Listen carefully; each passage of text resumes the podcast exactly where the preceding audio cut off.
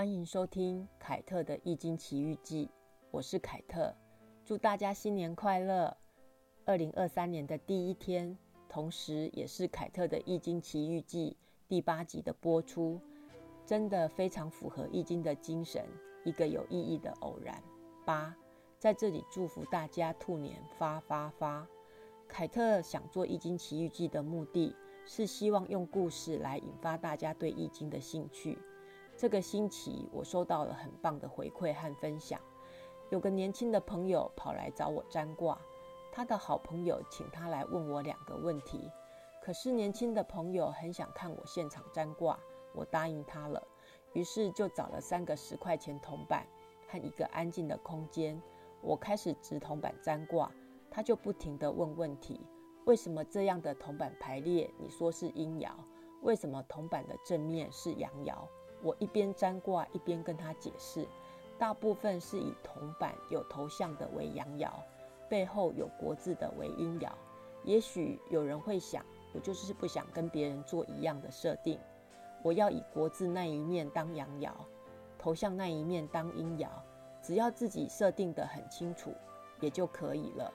三个铜板支出来的结果是两个正面和一个背面，也就是两阳一阴。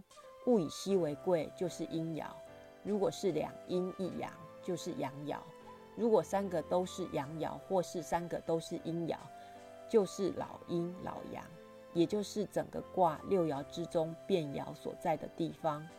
一面直铜板，卦象就逐渐出现了，一爻一爻的往上画。朋友就问我说：“为什么阴爻这么多？”因为两个占卦的结果刚好都是消息卦。封地官卦下面四个阴爻，三地波卦下面五个阴爻。我就问朋友，一般的概念，阳代表什么？阴代表什么？朋友说，阳代表刚健或男人，阴代表柔弱小人和女人。我说，所以请你帮忙来问卦的那位朋友身边，他马上回答，都是女人。哇，跟实际的状况一模一样耶。我忍不住大笑。观卦上九，观其身，君子无咎，自谓平也。简单的说，就是看得到，吃不到。剥卦不利有攸往，五个阴爻的力量强大，一个阳爻微微可及。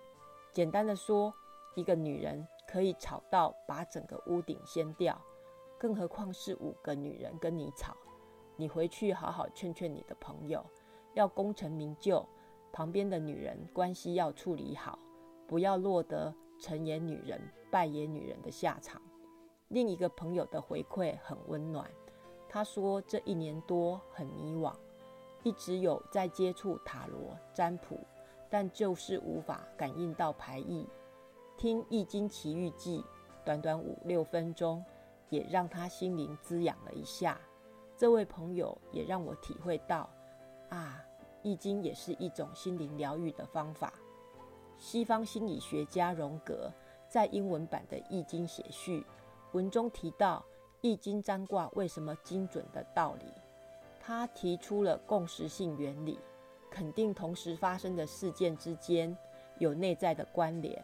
所谓的巧合、机遇或偶然是有意义的。荣格还在序言里展现他占卦的结果。举足轻重的国际心理学家如此认同《易经》，我们应该更珍惜伏羲氏时代的老祖宗们留下来的这份宝藏。而我是个麻瓜，没有神通力，只是转述老祖宗的话而已。有感而发的第八集就聊到这里，下次见，拜拜。